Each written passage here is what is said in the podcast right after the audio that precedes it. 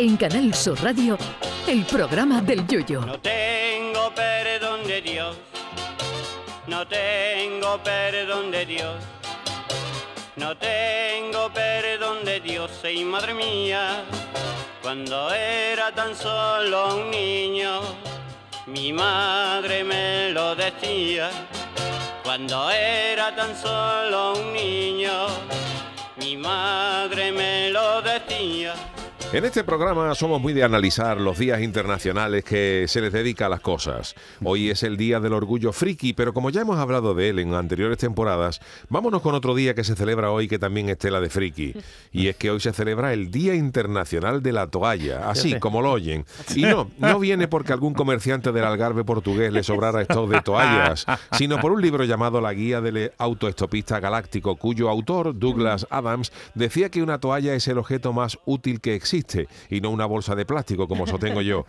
La verdad es que una toalla es un elemento que tiene su utilidad, pero también en el mundo de la toalla hay todo un universo de posibilidades. Hay toallas que más que secarte sirven para lijar la pintura de un sea panda de lo duras que están. También están estas toallas del Ikea que te las llevas por lo baratas que son creyéndote que has pegado el pelotazo del siglo llevándote una toalla por un euro y cuando llegas a tu casa y la abres ves que tiene un tamaño para secarte el dedo gordo de pie y poco más. Luego están las toallas chungas que despintan, que te compras una vez y cuando entras en la, en la ducha eres la antorcha humana del calor que hace y después de secarte sales vestido de Hulk con lo que ha desteñido la puñetera toalla. Y luego está el eterno debate de cuándo se lava una toalla de ducha, porque hay gente que las cambia a diario y hay otros que tienen una toalla que intenta secar con ella una mofeta y al bicho le da asco. Y es que en una cosa tan simple como es la toalla que usamos todos los días y donde no deberíamos escatimar presupuesto, siempre vamos a las más baratas y claro, luego pasa lo que pasa. Hace algunos años se puso de moda ir a comprar toallas a Portugal para ahorrarte dinero.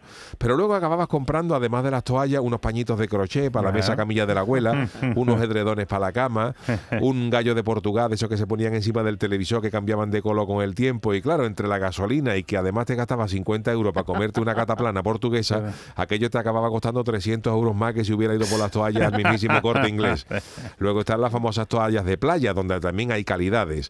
Están las toallas mojoneras esas de propaganda, que son esas que cuando te secas acaba más mojado que cuando saliste del agua. Y las buenas de verdad, que son esas que secan tanto que como se hunda el barco que las trae en el canal de la Mancha, hacen una autopista sin tener que achicar el agua.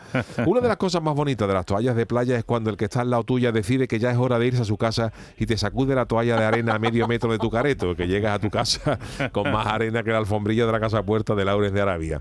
La verdad es que no le damos a las toallas el valor que tiene, porque entre las miles de cosas en las que uno podría reencanarse, la toalla es de las peores, aunque nunca peor que el papel higiénico, que es lo último en lo que querría uno reencarnarse en esa rueda para alcanzar el nirvana. Así que larga vida la toalla, y eso sí, no llevarse las hoteles, la de los hoteles, que canta mucho en el cuarto de baño, que eso solo se le perdona a Arjano y por lo que es. Ay, mi velero, velero mío, Canal Sur Radio. llévame contigo a la orilla del río. El programa del Yoyo.